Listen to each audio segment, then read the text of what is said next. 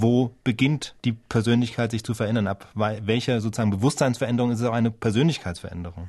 Also erstmal besteht ein gelungenes Leben ja darin, seine Persönlichkeit zu verändern. Erwachsen zu werden bedeutet die Pubertät äh, zu überwinden, bedeutet seine Persönlichkeit zu verändern. Sich zu verlieben zu heiraten ist ein tiefer Eingriff in die Persönlichkeit.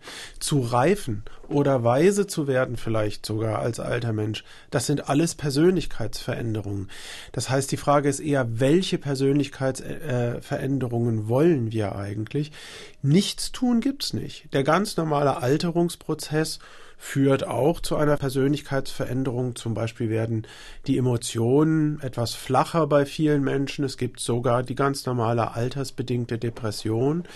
Das heißt, Persönlichkeitsveränderung ist nichts Böses und wir müssen uns von diesem Bild lösen, als ob es einen metaphysischen, essentiellen Kern in uns gibt, den wir nicht anrühren dürfen, ja, der uns vielleicht geschenkt ist, aber über den wir keine Kontrolle haben sollen aus ethischen Gründen. Wir müssen uns fragen, wie soll sich meine Persönlichkeit denn entwickeln? Und da könnte man durchaus auch mal fragen, wie kann mir denn die moderne Hirnforschung dabei helfen? Also ich kann mir Einzelfälle vorstellen, in denen jemand zum Beispiel in seiner Lebenserfüllung durch überstarke Schüchternheit sehr gehemmt ist. Und er hat vieles probiert an nicht-invasiven Methoden, Psychotherapie, Meditation, Entspannung, Sport.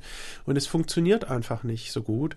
Und es gibt dann ein Medikament, das die Schüchternheit aus der Persönlichkeit rausnehmen kann, sozusagen, dann sehe ich erstmal keinen Grund, wenn die Nebenwirkungen nicht stark sind und so weiter, wenn die allgemeine Beziehung zwischen Nutzen und Risiko gut ist, warum Menschen ihre Persönlichkeit nicht auch so verändern sollten.